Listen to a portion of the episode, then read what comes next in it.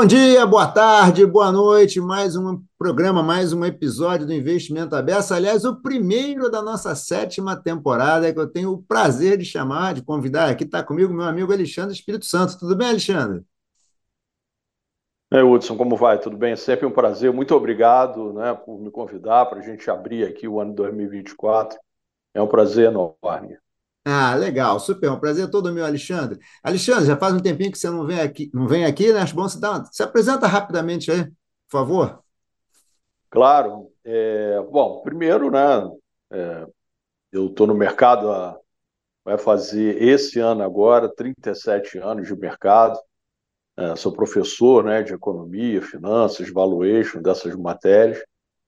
E nesse momento, né, eu trabalhei durante sete anos na Orama, e aí agora, no final do ano, eu saí da Orama, porque eu estava como economista-chefe, e vim para ser economista-chefe na UE Investimentos, uma empresa que lá em 2008 eu tive é, a honra de iniciar, infelizmente naquela época a gente pegou ali, foi exatamente na época da, da crise de 2008, e aí os agentes autônomos, naquele momento, Hudson, eles eram muito ligados à bolsa, era praticamente agente autônomo, trabalhava indicando bolsa, e foi o mercado que um dos mais, pelo menos, que mais se ressentiu.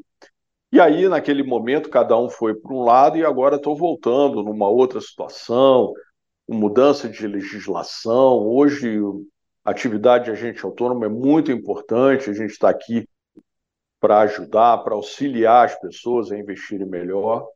Então está sendo muito legal esse retorno, estou gostando muito, está sendo ótimo essa experiência. Ah, que legal, que legal, que legal. Sucesso, Alexandre, muito sucesso, hein? Obrigado, muito obrigado. Vamos, bem, vamos começar nosso papinho aqui. A gente poderia começar nosso papinho pedindo para você falar um pouquinho de como é que está o mundo aí, 2024 aqui, a gente não, vai, não tem bola de cristal, logo fazer um disclaimer aqui, né? Mas assim, como é que você está vendo é. o mundo aí em 2024? Pois é, Hudson, eu estou vendo com alguma apreensão. Por quê? Vamos voltar rapidinho ali em 2023, né? 2023 foi um ano onde, no início lá do ano de 2023, os economistas tinham algumas projeções, sobretudo em relação à política monetária barra inflação no mundo. E em relação ao nosso país, a gente via um crescimento muito pequeno, né, ali em torno de 1%. Na verdade, né, o, o ano de 2023, o IBGE, daqui a alguns poucos dias, vai é, divulgar o, o, o, PIB fechado, a gente deve ter crescido em torno de 3%. E isso, só tem uma razão, que foi né, um, um, PIB do agronegócio no primeiro trimestre espetacular, né, que, é, é, uma alta de mais de 20%, e isso transbordou, contaminou o ano inteiro. Além disso, a gente teve, no início do ano, a gente teve lá umas dores de cabeça lá fora, banco quebrando, mas é, ao longo do segundo semestre, o mercado é, americano, especialmente, começou a comprar uma tese que é, para mim, né, para gente que tem um pouco mais de idade, cabelo branco, a gente fica um pouco assim, né, ressabiado, que é aquela coisa da inflação é, ter sido combatida de maneira totalmente eficaz. E aí o Fed, que deu uma paulada no juro, a gente não pode esquecer que o juro ele tinha colocado o juro a zero e trouxe para 5,5, isso não acontece sempre. E aí a ideia é, bom, agora acabou, o Fed fez o trabalho, e aí nos meses, sobretudo ali nos meses de novembro e dezembro, o juro americano de 10 anos, que é o que o mercado mais olha, caiu de 5, tinha ido para 5, e isso tinha sido mal-estar, e veio para 4, um pouquinho abaixo, e aí fez um rally extraordinário nas bolsas é, internacionais, inclusive na Bolsa Brasileira, é, levando né, os índices a é, novas máximas históricas, inclusive o Ibovespa fechando ali é, na sua máxima histórica, ali em torno de 134 mil. Eu, sinceramente, é, acredito que a gente tem que ter um pouco de cuidado Hudson, com isso. Agora, no início do ano, de janeiro, né, a gente viu também né, essa ideia de que o Fed já fez o trabalho e agora é só juro para baixo, e as bolsas novamente renovando suas máximas lá fora, aqui dentro não. Porque aqui dentro é, a gente continua, como aliás sempre foi, muito dependente do capital internacional, e nesse início de ano, em janeiro, os investidores estrangeiros retiraram 8 bi da nossa bolsa e fez o Ibovespa em queda. Agora, o meu receio nisso tudo, não é, Hudson, e, e aí eu acho que é importante para aqueles que estão nos assistindo, é que é, esta inflação que emergiu depois da pandemia, eventualmente, essa é minha leitura, posso estar errado, evidente, não é uma inflação comum, aquela inflação que a gente é, que nós nos acostumamos a ver ao longo né, desses últimos 20, 30 anos. É uma inflação que é uma combinação de uma quebra de cadeia produtiva, né, por conta da pandemia, e é, isso também é muito importante que se frise, né, uma expansão de demanda enorme por conta da política fiscal, daqueles chequinhos né, lá que os americanos receberam, até e o Fed. atrás, né? Nem faz tanto Exatamente. Tempo. E o Fed despejando dinheiro, como eu brinco com os alunos, despejando dinheiro de helicóptero. É, Estima-se que vieram aí em torno de 5 trilhões de dólares para a economia americana, representa aí 20% do PIB. Você achar Brasil. que o Dois Brasis. É, exatamente. Você acreditar que o balanço do Fed vai desinchar num período relativamente curto, um, dois anos, eu acho que é um pouco de otimismo. Eu imagino que esse balanço do Fed vai levar muito tempo cinco, seis, sete, quem sabe dez anos para realmente voltar ao que era né, a sua normalidade. Por isso, acreditar como o mercado estava acreditando, Hudson, que o Fed, esse ano de 2024, ia cair os juros em 150, quem sabe até 175 pontos, eu acho que isso é de, uma, de um exagero e, nesses últimos dias, alguns membros do Fed, inclusive o próprio presidente, o Jay Powell, né, começaram a tentar segurar um pouco essa onda do mercado. Olha, não acho que vai cair isso tudo, não. Talvez aí vamos cair 3, que é a metade, né, 75 pontos, o que efetivamente soa melhor aqui aos meus ouvidos.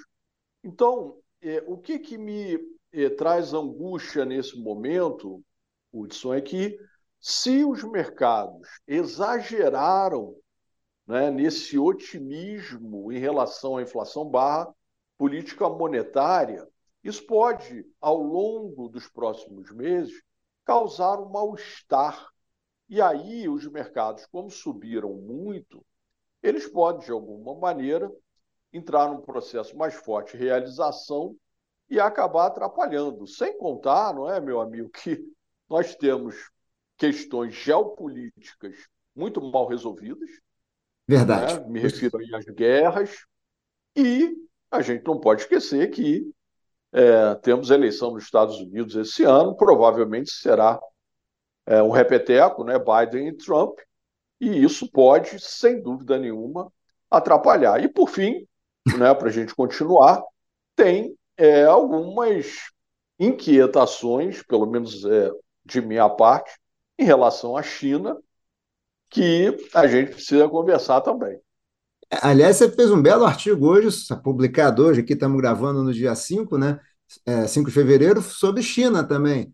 Por favor, fala um pouquinho. Para mim, eu vou te falar, Alexandre, a China, para mim, é uma aliás, caixinha de surpresa. Não me espantaria muito se começar a sair umas notícias assim. Vai ver grande agora, daqui a pouco. Não... Por favor, o que, que você acha? Perfeito. É, esse é o ponto, como você colocou, do meu artigo lá no Valor Invest, que a gente escreve né, lá no Valor, fazendo aqui a nossa propaganda. é, o que, que, o que, que me preocupa em relação à China? Né? É, nos últimos anos, nos últimos 20 anos pelo menos, a gente está acostumado a ver a China, né, como eu até usei essa, expressão, essa metáfora do dragão, né? Ontem, dia 4, começou o ano do dragão lá no calendário é, chinês. E o ano do dragão, normalmente associado a um ano de prosperidade, de poder. O problema que é, está me incomodando em relação à China é, vem basicamente, primeiro, o mercado imobiliário, que foi um dos grandes sustentáculos né, desse desempenho extraordinário, daquela alta que a gente estava acostumado a ver, de 10% né, de crescimento. O mercado imobiliário está começando a fazer água. Você mencionou a Evergrande. A Evergrande é uma gigante que né, abriu o bico, como a gente brinca, né? né? Uma, uma empresa importantíssima né? que pediu recuperação e, evidentemente, isso pode sim é, contaminar outras empresas. Depois, e isso também é um ponto importantíssimo, é, o desemprego para os mais jovens está muito alto. Em outras palavras, a economia já não está mais conseguindo gerar emprego suficiente para absorver a garotada que está chegando. Né? Esse ponto é fundamental. A gente tem visto deflação na China, o que sempre é um problema, né? quando a gente vê uma economia importante em deflação. Então, existem alguns aspectos que me preocupam. E aí vem um outro que a gente está aqui né, trabalhando no terreno das hipóteses, mas que tem a ver com o que acabei de falar, que é a eleição dos Estados Unidos. Porque a gente sabe que no primeiro mandato do Trump, ele criou lá aquela guerra comercial, não é? Sino-americana, e que, evidentemente, não pode ser descartada. Agora, a gente só tem que lembrar que no primeiro mandato, né, é, o Trump ele taxava em média ali 30%. Né, a alíquota era 30% dos produtos chineses, ele agora está falando de 60% de dobrar. Isso me preocupa porque é, se a China, evidentemente, começar a ter problemas né, de economia, ou problemas tradicionais de uma economia muito grande, que começa, né, depois de um processo longo de crescimento, a dar sinais de cansaço. Sem contar as questões ali envolvendo Taiwan, que sempre são uma dor de cabeça. É, e aí a gente tem que ver como os Estados Unidos vão tratar, porque o Biden trata de uma maneira, o Trump, o Trump pode tratar de outra. Então a China é uma interrogação à frente e a gente tem que ficar ali ó, com o dedo no gogó do paciente. E as estatísticas na China, elas sempre causam um pouco de né, dúvidas em relação à sua veracidade né, e o mercado fica um pouco atrás. A gente tem visto né, a atividade manufatureira é, nos últimos três, quatro meses na China declinando. Então, é um ambiente que não é mais tão pujante. Por isso, é, é preciso ficar um pouco de pé atrás, porque o mundo depende da China. Né? Precisa desse crescimento. As commodities, os preços das commodities, dependem da força da economia chinesa. E nós, como somos muito dependentes de commodities e da própria economia chinesa, né, o nosso principal parceiro, é, a gente tem que ficar ressabiado. Nossa, assim, a gente coloca assim, os dois grandes motores do mundo, Estados Unidos e China, cada um com seus problemas, né? Ou seja, é, em qualquer situação, resta a Europa como um terceiro motor aí, mas que também não dá sinais de que vai ter um voo muito alto, né? Perfeito, porque o que, aconteceu com a Europa? É, veja, Hudson, isso é um ponto muito importante. Na pandemia, todo mundo né, foi afetado de uma maneira mais ou menos igual. O que, que os bancos centrais fizeram? Né, eles colocaram políticas, como eu mencionei, ultra expansivas tanto no lado fiscal quanto no lado monetário. Todo mundo zerou o juro. A gente aqui mesmo, nosso é. Banco Central colocou a Selic a 2. Coisa né? que nunca vimos, né? Nunca, nunca vimos é, uma taxa tão baixa. Nesse momento, né, que nós vimos essas taxas tão, tão baixas, no mundo praticamente zeradas, né, o que que isso, é, em algum momento, trouxe, não demorou muito, aquela inflação que eu mencionei. E aí o nosso Banco Central ele foi muito ágil, muito célere para começar um processo de elevação da Selic, porque ele percebeu que a inflação estava saindo da mão. Essa é a grande virtude do Banco Central do Brasil. Acredito, inclusive, que ter ido a dois pode ter sido um exagero, mas naquele momento era difícil. Mas ele foi muito ágil né, para voltar a subir o juro. Os outros bancos centrais é, demoraram. O Fed demorou e, principalmente, o Banco Central. Ele é, tardou a começar a alta de juros. Então, a Europa tem realmente problemas muito sérios. Né? E, evidentemente, é, a recuperação da economia europeia, na hora que você está trabalhando né, com é, muitos países, é. é. evidentemente é mais difícil de você lidar não é, com é, os sobressaltos, com os percalços naturais. Então, a gente ficar dependendo de Europa e de Japão é muito mais difícil. Por isso, você está correto. A gente tem que olhar basicamente para a economia americana e para a economia chinesa.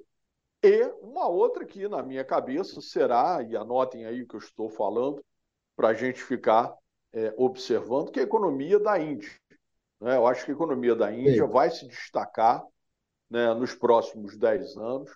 Eu tenho visto muitos investidores estrangeiros, gestores de fundo, né, caminhando gradativamente trocando posições né, em China, até um pouco de Brasil, por Índia.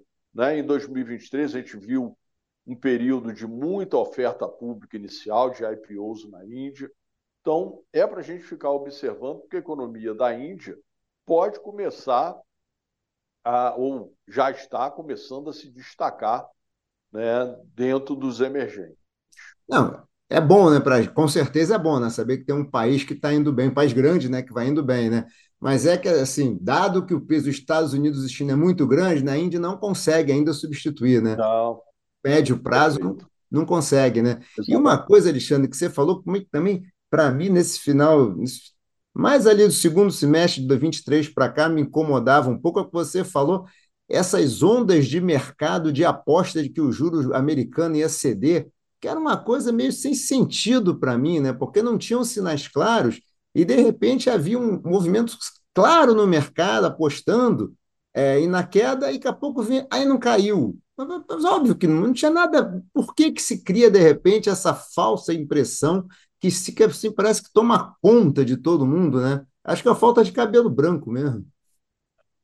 É, é ótimo a gente conversar sobre isso, Hudson, porque eu tenho né, comentado muito isso lá com, com, os meus alunos, nas minhas entrevistas, nos meus artigos. É, qual é o, o, o, ponto que me incomoda? É, a gente que né, eu tenho 36, 37 anos de mercado, é, basicamente a maioria deles, inclusive ligado à Bolsa. É, a gente sabe que mercados de risco, especialmente a Bolsa, né, e eu sou professor de valuation, por exemplo, é, ele não é um mercado que só tem uma direção. Ele não pode só subir ou só cair. Não é? Por quê? Em algum momento, os preços, os valores se descolam da realidade. Então, quando a bolsa está muito barata, não é? o que, que, a gente faz? A gente compra. Quando a, os preços extrapolam, o que, que a gente faz? O recomendável é vender, porque em algum momento do tempo, os ativos tendem para o seu preço justo. Né? E aí os mercados trabalhando, eles funcionam né, como um pouco isso. Mercado, como eu sempre brinco com os meus alunos, mercado é feito de visões distintas, não é? Porque não existe só quem compra e só quem vende. Se alguém está comprando, alguém está vendendo. Se alguém está vendendo, alguém está comprando. Por isso, eu ficava incomodado né, de ver, e eu faço muito isso, Hudson, eu acompanho muito, muito é, os, as redes sociais, né, os mais jovens que estão operando muito, muito bolsa de uns anos para cá, especialmente depois da pandemia.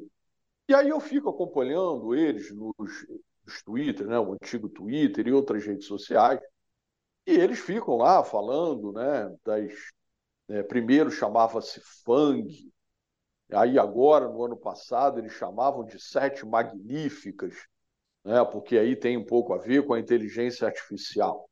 Agora, no finalzinho do ano, ali naquele rally que eu mencionei, eles estavam deixando de chamar de Sete Magnífica para Cinco Fabulosas. Agora, nesses últimos dias, eles estão chamando das cinco IA, né, que são de inteligência artificial.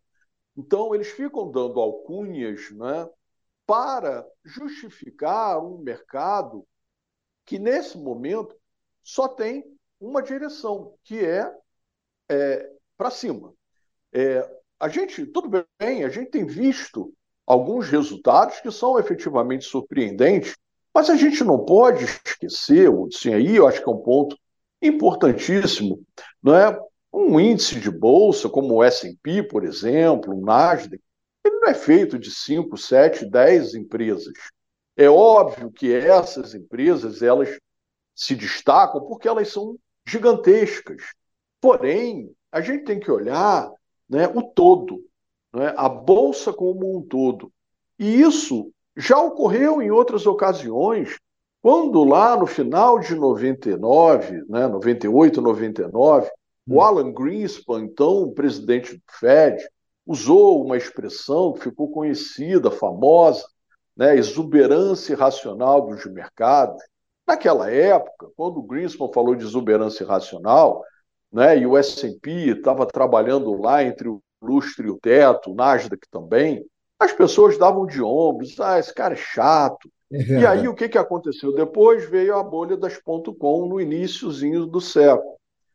Essas situações é que é, me fazem um pouco é, ficar né, incomodado, porque eu tenho percebido né, que os mercados, eles infelizmente, eles estão olhando uma única variável para explicar o desempenho das ações que é a taxa de juros, a política monetária. Quando a gente sabe, Hudson, que são centenas de variáveis que influenciam. Ninguém está dando relevância para as questões geopolíticas, para a guerra na Ucrânia, que já vai completar dois anos, para a questão de Israel e Hamas. Fica um mês na mídia, todo mundo preocupado, sai da mídia, as pessoas acham que está resolvida. Não está. Então, existem esses eventos geopolíticos, existe a questão da eleição nos Estados Unidos. Esse ano nós temos eleição aqui no nosso país, né, eleições municipais.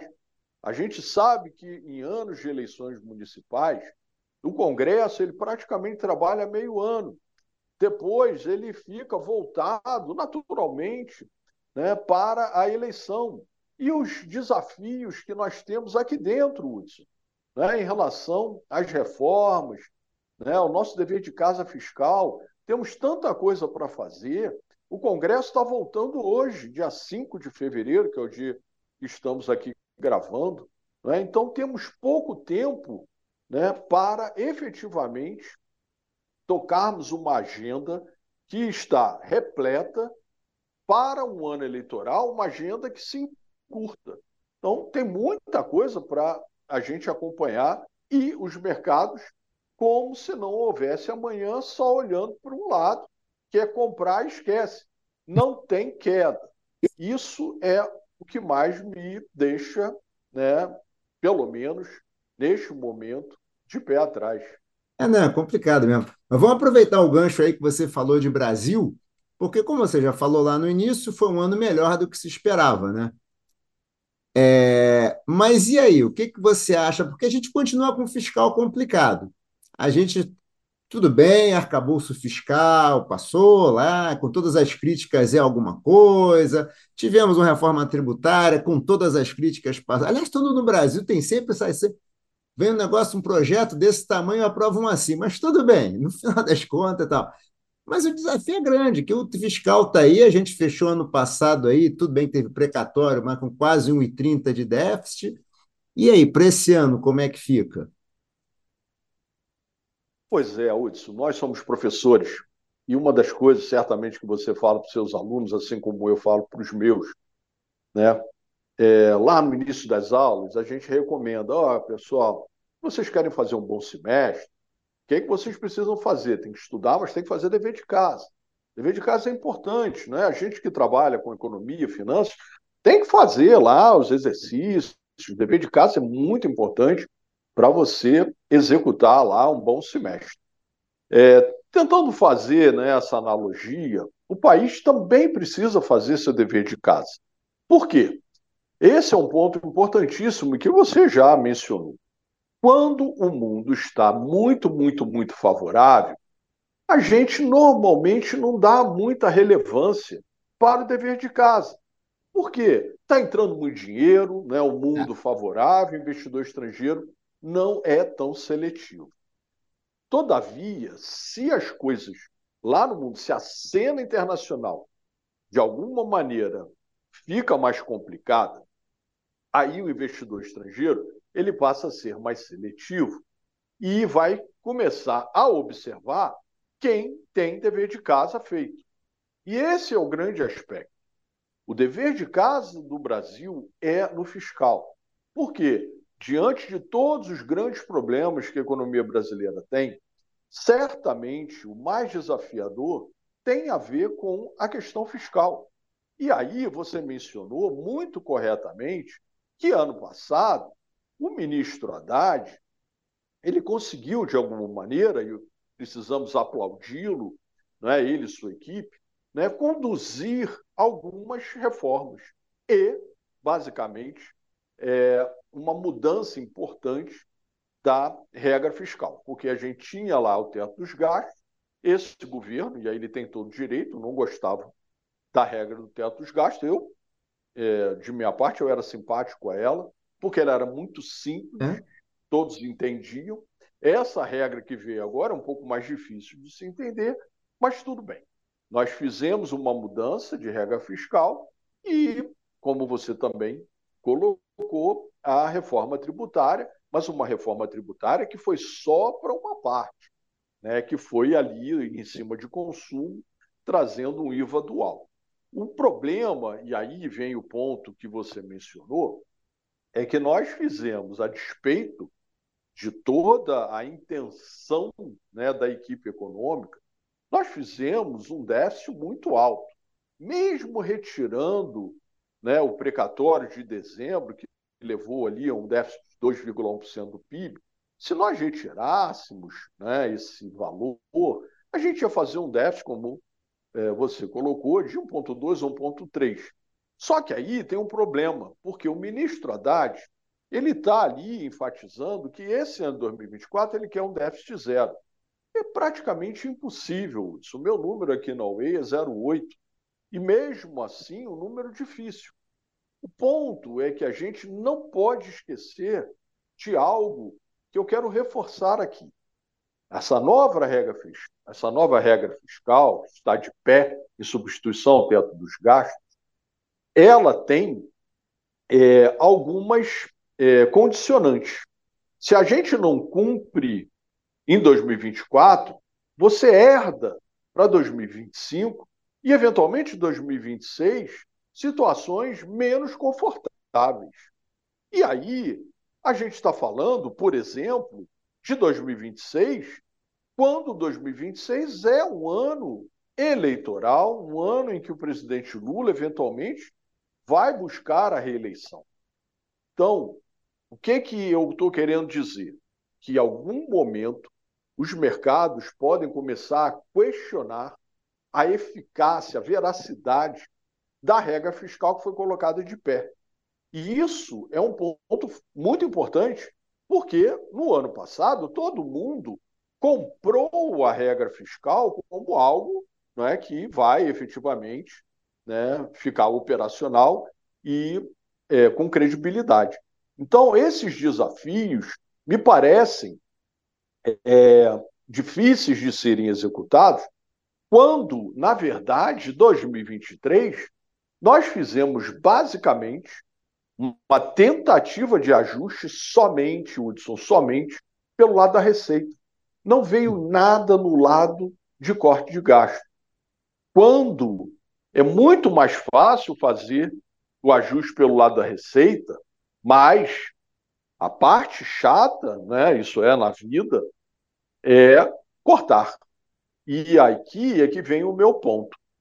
Esse ano, por conta da eleição, né, das eleições municipais, vai ser difícil, por exemplo, da gente é, fazer, de nós prosperarmos com a reforma administrativa, que tem uma importância muito grande, não somente pela questão né, de corte de gastos, mas da gente otimizar, otimizar né, é, o serviço público, é, fazê-lo mais eficiente.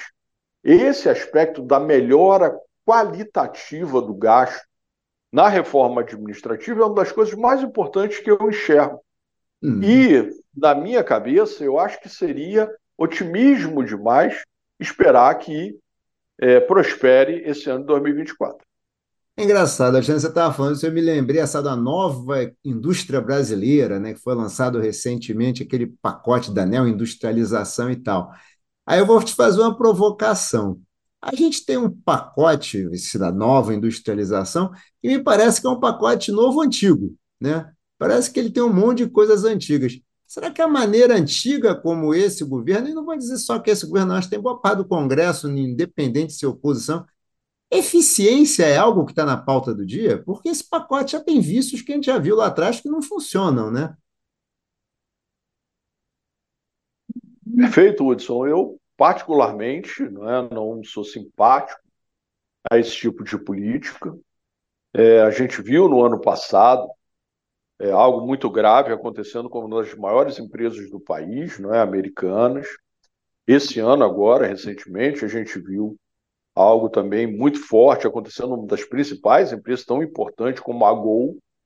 É, o que eu percebo é que a economia brasileira ela se ressente né, dessa é, melhor eficácia, melhor produtividade, quando, é, na verdade, a gente lá atrás experimentou é, política, né, experimentamos políticas que não são adequadas, pelo menos a, a, a meus olhos, né? como, por exemplo, foi naquele período né, que a gente acabou sofrendo muito, né, uma baita recessão, que era aquela coisa de você subsidiar é, grandes empresas, que eles chamavam de campeões nacionais, com TJLP, com taxas né, abaixo da inflação.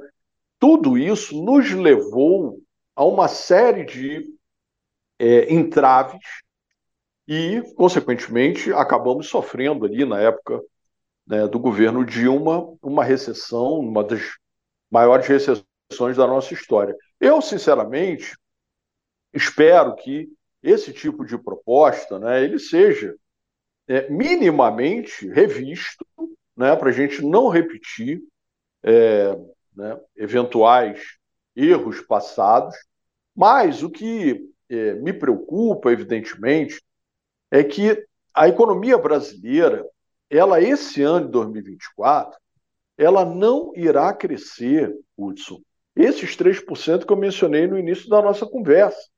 Esse ano a gente vai crescer, meu número aqui na UE é 1,6, 1,7. Vamos lá, que cresça 2.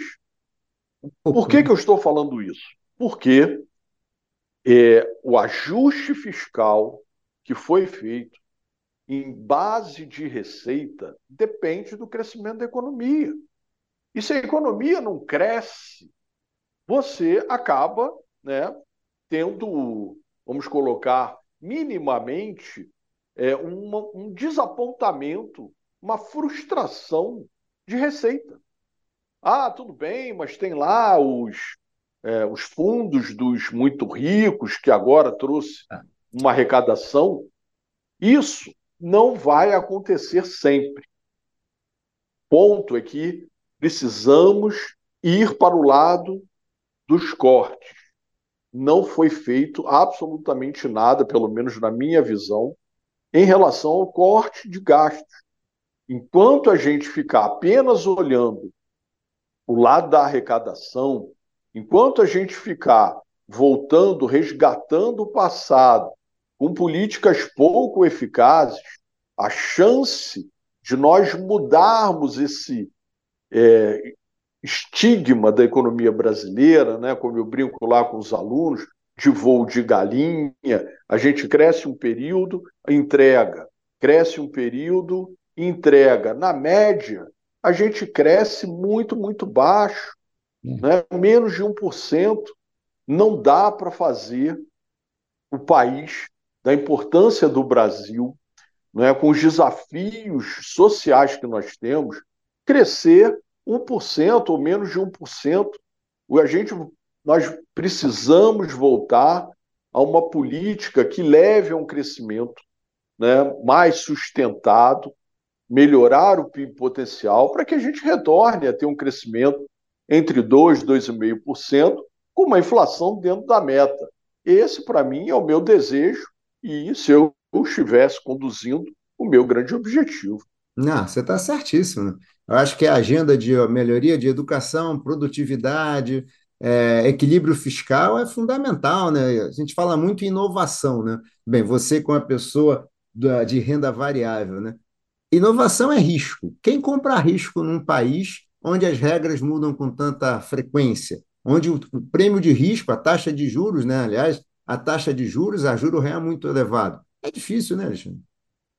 Perfeito. E, e, falando de juro, eu acho que é muito importante a gente comentar sobre isso, porque eu mencionei ainda há pouquinho, né, e aplaudi o nosso Banco Central, né, porque é, à medida em que ele subiu o juro mais cedo, ele pode realmente fazer esse movimento de afrouxar, como ele vem fazendo já há algum tempo.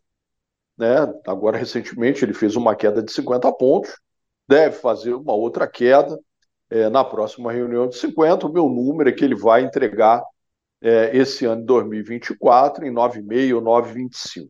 Agora, por que, que a gente tem essa dificuldade né, de ter uma taxa de juros né, muito mais baixa, de padrões internacionais, com consistência? Porque isso tudo tem a ver com esse papo que a gente está tendo aqui. Por quê? Se nós não temos um fiscal bacana, enxuto, né, uma política austera, isso pressiona a taxa de juro de médio e longo prazo. Por quê? O que, que aconteceu, Hudson, ao longo desses últimos anos? Muito provavelmente, eu acho que, infelizmente, estou certo, o juro de equilíbrio no Brasil ele mudou de patamar, né? Que nem aquele jogador lá do Flamengo falava, é outro patamar. Foi o que aconteceu. O juro é, neutro no país hoje, ele deve estar entre 4,5 e 5, né? muito acima do que era alguns poucos anos atrás. Então, é difícil para o Banco Central, com é, consistência e com a devida credibilidade, trazer o juro o juro nominal para níveis muito baixos. Porque se ele assim o fizer, a inflação vai repicar. E se nós olharmos é, os números por dentro, e eu tenho esse cuidado, né, Hudson? É, a inflação, nos últimos meses, ela tem tido um comportamento muito benigno, mais favorável, que ótimo. Porém, se nós pegarmos os serviços, que é aquela inflação chata, aquela pedra no sapato. A inflação de serviço está acima da meta. E provavelmente ficará assim ao longo de 2024. Então, o Banco Central ele também não pode ousar, né, sob pena de é, perder novamente, porque ano passado é, nós, felizmente, conseguimos entregar a inflação dentro da meta. Agora, é claro, a gente está falando deste Banco Central com o presidente Roberto Campos Neto, e a gente sabe que mais para o final do ano, o presidente Lula tem direito de indicar o seu comandante, o seu presidente né, do Banco Central né, para o período né, de quatro anos, né, que é o, a regra é essa, e a gente precisa entender, né, todo, é, imagino que todos os olhares a partir ali do meio do ano ficarão em cima de quem será é, o novo é, comandante, o escolhido pelo presidente Lula para substituir o ótimo trabalho que o Roberto Campos Neto fez. É, ótimo mesmo, ótimo trabalho mesmo. Alexandre, para terminar, tem uma, tem uma, uma dúvida aqui. Qual é o seu ponto de vista? Vai ficar claro. Engraçado, hoje tem a seguinte situação: o governo está dizendo que vai ter a meta, vai, chegar no déficit zero esse ano, ninguém acredita, mas está todo mundo naquele negócio assim, ah, está falando que é zero, ninguém acredita, mas não acontece nada. Quando ele anunciar, ó, não vai ser zero, vai ser 0,5, qualquer número que seja, o que, que você acha que vai acontecer? É ótima pergunta. Veja, assim como eu, eu acho que grande parte dos meus colegas economistas, se a gente olhar o Boletim de Focus, né, a grande maioria trabalha com um número em torno de 0,8, que é o meu número aqui. De alguma forma, a gente já tem essa expectativa que ele não, infelizmente, não vai conseguir zerar o déficit. O ponto que me parece importantíssimo da sua pergunta tem a ver com o timing que isso vai acontecer. Eu acredito que o quanto mais rápido né, a equipe econômica sinalizar, tanto melhor. A minha leitura é que, no máximo em março, ele precisa mudar. Se nós ficarmos não é, adiando, não, a gente vai atrás, agora a gente vai fazer é, essa contenção, a gente vai olhar agora esse imposto. Aí os mercados vão começar a botar prêmio. O que a gente tem que observar isso é o seguinte: lá, é, eu mencionei o governo Dilma. Se nós pegarmos lá no governo Dilma, o prêmio na NTNB de 2045 era sete e pouco, né? um pouco acima de 7%. Era muito alto. Quando a gente teve no governo Bolsonaro ali né, a, a reforma da Previdência, esse prêmio, que estava sete uns quebrados lá na Dilma, ele veio para um pouco abaixo de quatro. Uma melhor e tanto. Agora, qual é o prêmio da NTNB ali de 2045? É 5,5, em torno disso. Ou seja, caiu e está voltando para um número que me parece que é um número onde o mercado está se sentindo confortável. Para que o país deslanche, que voltem os investimentos que você perguntou ainda há pouco, é preciso que esse juro ele retorne, que ele venha para baixo de 4 a médio e longo prazo. Senão, nós vamos ficar no voo de galinha que eu mencionei. Nossa, é. Aliás, esse filme, inclusive, é antigo, né, Alexandre? Você acha desde a é. década de 80 já, né? A gente não sai disso, né? Esse voo. A gente. É, é, isso é filme da sessão da tarde, a gente já sabe o final. tá certo. Alexandre, vamos, chegamos aqui ao fim. Infelizmente, a conversa estava ótima, foi ótima, maravilhosa. Deixamos de falar alguma coisa aqui importante, na sua opinião? Hudson, a única coisa que eu realmente é, queria reforçar é que é, eu sou professor, assim como você, eu tenho expectativas boas em relação ao país, senão a gente não seria professor, né? a gente tem que acreditar no país e na juventude. Agora, eu acho também que é, precisamos, é, esse é um ponto, uma condição sine qua non para tudo dar certo. Precisamos de responsabilidade fiscal. Esse, para mim, é um grande é, ponto da nossa economia que tem sido escanteado, deixado de lado. Enquanto a gente não fizer esse dever de casa, teremos problema. E os mercados, por conta não é, desse oba-oba que vem acontecendo, podem ter exagerado no final do ano passado, no início desse ano. Então, o que, que eu peço às pessoas? É, tenham só cuidado. Eu gosto muito da Bolsa Brasileira, acho que a Bolsa Brasileira tem empresas maravilhosas. Alguns, algumas estão com preços muito convidativos, mas não é simplesmente chegar, eu vou comprar essa aqui, porque não, eu sei que não vai cair. Não é assim que funciona. E lá fora, a gente precisa observar como todos esses problemas que a gente mencionou aqui vão né, ser conduzidos ao longo do tempo. Por quê? É, essa coisa de, olha, sete magníficas, cinco fabulosas, Quatro Fantásticos. Isso me deixa muito, muito de pé atrás. Nessa juventude, eles acho que não entenderam a diferença entre investimento e cassino ainda, né?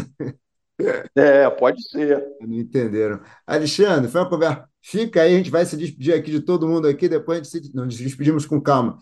Primeiro, obrigado a você por ter aceito o convite, por essa sua brilhante participação aqui, foi ótimo, adorei esse nosso papo, super obrigado mesmo, tá?